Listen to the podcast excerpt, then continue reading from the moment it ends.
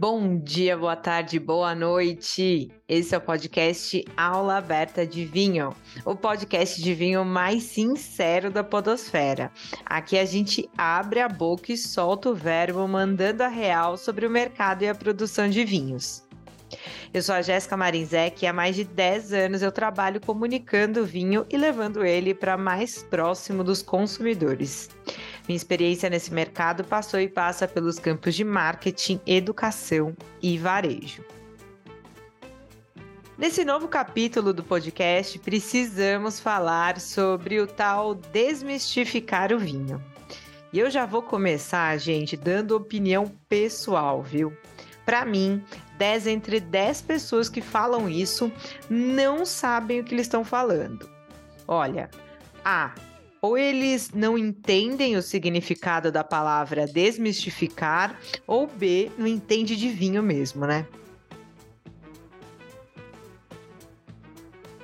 Vamos então apelar pro pai dos burros ou pra galera mais novinha que tá ouvindo o famoso dicionário? Bora ver o que ele diz sobre a palavra desmistificar. Verbo transitivo direto, destituir o caráter místico ou misterioso de alguma coisa. Ou então, desnudar algo ou alguém daquilo que mistifica, engana ou embeleza de maneira falsa. Patentear, revelar, desmascarar.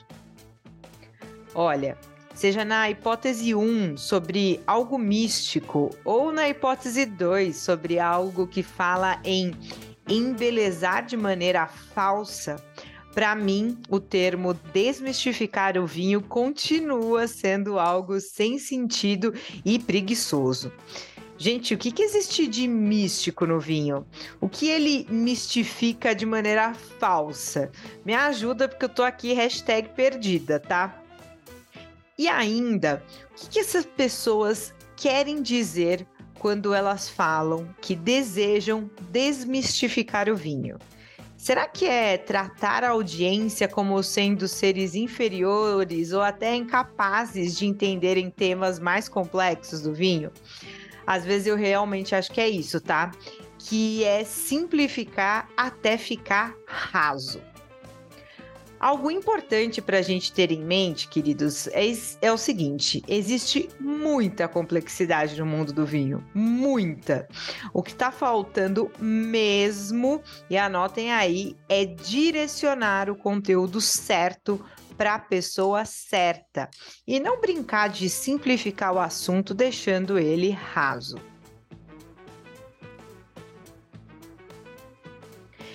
Em um texto do blog do especialista em marketing, Oséias Arnaldo, eu encontrei uma lista de dificuldades das pessoas em criarem conteúdo. Eu não vou passar a lista toda aqui, mas eu gostaria que você refletisse.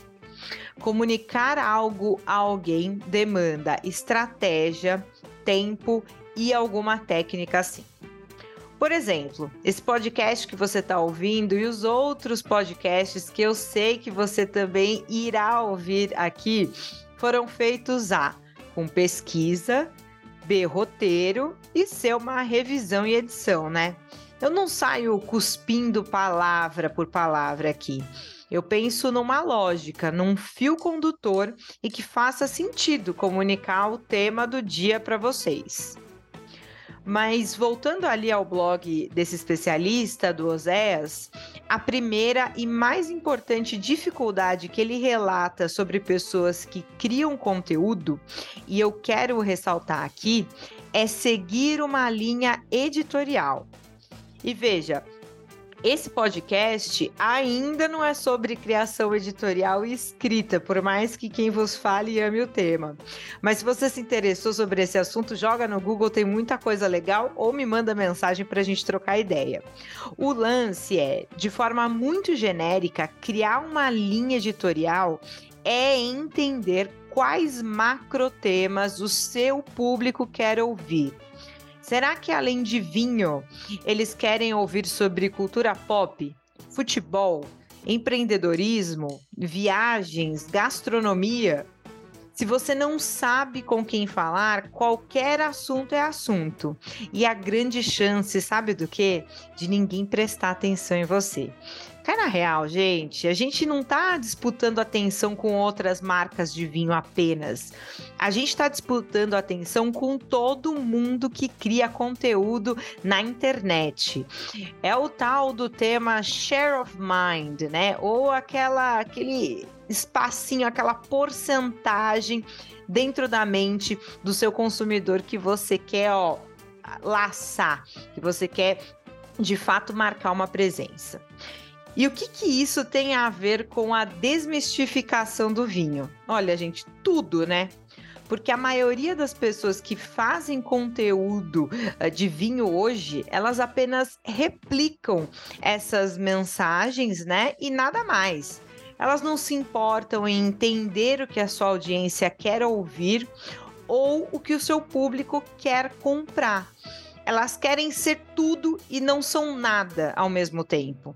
Elas simplesmente falam que elas querem falar e vivem sempre nesse monólogo, sem ouvir de volta, né? Sem prestar atenção, sem fechar um pouquinho a boca e deixar os dois ouvidos trabalharem. Olha, desmistificar para mim nada mais é do que falar para a pessoa certa aquilo que ela quer ouvir nem todo mundo está interessado no método de soleira de Jerez. Nem todo mundo quer saber os tipos de clarificação feitos num vinho. Só que tem uma porrada de gente que ama esses assuntos. E adivinha só, todas elas, com as suas diferenças, tomam vinho. Por isso, desmistificar é papo de preguiçoso, que quer repetir, falar um monte de coisa genérica, repetir, repetir, repetir, repetir o que tem sido dito há anos e anos e anos e não ouvir a sua audiência. E não busca se comunicar com o público de maneira coerente. Olha, eu vou dar aqui dois exemplos, tá? Porque eu sou, tô sempre de olho aí no que tá rolando na internet. É, dois exemplos de pessoas barra empresas que entenderam seu público e estão voando quando o assunto é comunicar o vinho. Primeiro deles é o Daniel Perches, do Vinhos de Corte, e o segundo exemplo é a turma do Educar Vinhos. O Daniel sabe exatamente, ele mesmo já me falou, que seu público é, na grande maioria, pessoas da base da pirâmide de consumo, ou seja, novos entrantes. Portanto, toda a comunicação dele é centrada em assuntos mais fáceis, rápidos, leves e eficientes. Já a turma do Educavinhos entende que o seu público, além do tema vinho, quer saber mais sobre como vender uma garrafa, como buscar novos vinhos para o seu portfólio, enfim, tudo isso porque eles são empreendedores nesse mundo do vinho. Nenhum deles, seja o Daniel Pertes ou a turma do Educavinhos, descobriu a roda ou inventou a roda, tá, gente? E calma lá, eu adoro eles, eu acho que eles fazem um trabalho enorme para o mercado do vinho, mas eles entenderam com quem eles querem falar e focaram nesse conteúdo. Quando você toma uma decisão, você abraça as dores e as alegrias daquela decisão. Ah, Jéssica, mas eu quero falar com o público de entrada, mas eu queria tanto falar desse vinho premium aqui. Às vezes você vai ter que tomar uma decisão. E decisões vêm com dores e alegrias.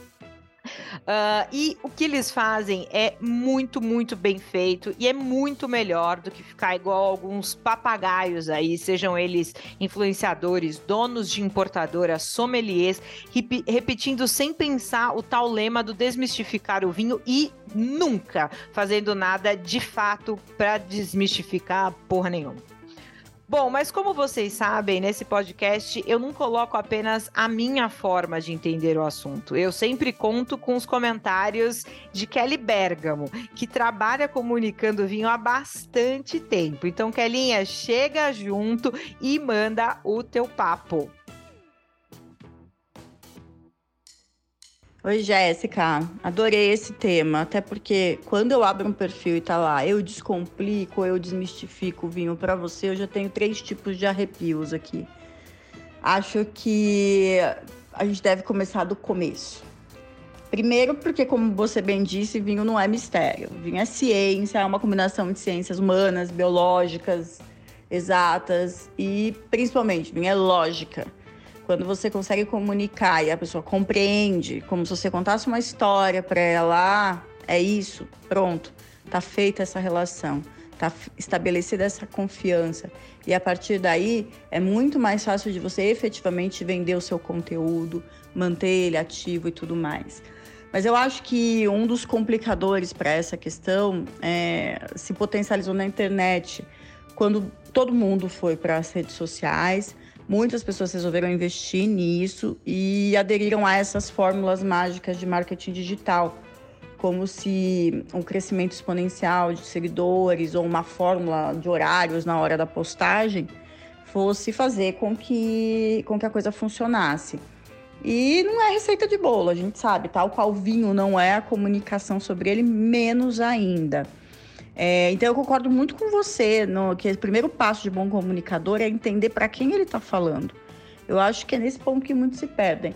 É, as formas já tem que postar às 12, às 18, talvez não funcionem para sua galera. E assim por diante. Mas falta muito nas pessoas que comunicam vinho olhar realmente o que está acontecendo dentro da sua comunidade. Testar formatos, entender melhor, ver como funciona, entender a linguagem que se pratica, que se coaduna melhor com a galera que está te ouvindo, que está te assistindo, que está curtindo tuas fotos. Aliás, é, a foco no crescimento e não no embasamento, né? As pessoas compram seguidores, atiram para todo lado, é, construir comunidade, ser fonte confiável de informação, falta para muita gente. Eu não estou falando ter que explicar os solos da Borgonha, ter que buscar uma informação que ninguém tem sobre os vinhos de Bordeaux. Eu estou falando que de repente o teu foco pode ser dentro da tua, da tua comunidade, dentro do teu, da tua cidade, do teu estado, é, dar as boas dicas de vinhos de boa relação preço-qualidade no supermercado é falar sobre harmonizações do dia a dia ou é sobre falar do mercado de luxo? É entender o público que está com você, o público que você quer construir. Eu adorei os exemplos que você deu do Daniel Prestes e do Educa Vinhos, porque são comunicações absolutamente distintas e ambas funcionam super bem porque entenderam o seu público. Agora, o que não dá é mais para a gente ver o mesmo padrão de vídeo no perfil, o mesmo padrão de postagem ou uma reprodução de ficha técnica. Como você bem disse, a gente não está competindo com a indústria do vinho, com quem está fabricando, quem está vendendo o vinho. Nós estamos ajudando nessa construção, vendendo o nosso próprio conhecimento, nosso próprio conteúdo. E eu digo mais, tem gente pra caramba trabalhando com isso, mas para quem entende o propósito, entende o seu foco e, como diria a Dori, continua a nadar, é, sem se perder a formulazinhas prontas, não falta espaço e não falta trabalho. Então, é hora de abrir a mente, sair da receitinha e começar a olhar mais quem está na sua volta, quem pode ser o teu potencial seguidor, quem é o teu público. E obrigada. Daqui 15 dias a gente volta com outra aula aberta de vinho. Um beijo. Viu, né, pessoal? É, eu e Kelly relembrando sempre aqui, a gente não combina de combinar as, as nossas opiniões e visões sobre os assuntos. A gente, inclusive, pode de fato discordar completamente, mas é importante você ouvir outra pessoa do mercado que se comunica, que está nesse, nesse ramo há bastante tempo. Então, fica de olho. E se você conhece gente preguiçosa assim, que fala desmistificar, no final das contas não faz porcaria nenhuma, manda esse áudio para ele, para ela. Será que você tem coragem? Olha, pessoal, como eu sempre digo ao final é, do nosso podcast, conversas difíceis precisam ser feitas. Só, gente, só assim a gente consegue evoluir como pessoa, como sociedade e como mercado. Olha, depois me conta o que achou desse tema, tá bom? Você pode deixar o seu comentário no, no Instagram da Vinhos Única Única, uh, que é Vinhos Única, o meu próprio Instagram, Jéssica Marinzec, e também dá um pulo no Instagram da Kelinha, Kelly Bergamo. E também, se quiserem continuar aprendendo sobre vinhos, acessem o site da Única para outros conteúdos www.vinhosunica.com.br. Esse episódio do podcast usou conteúdos do blog do Oséias, especialista em marketing digital.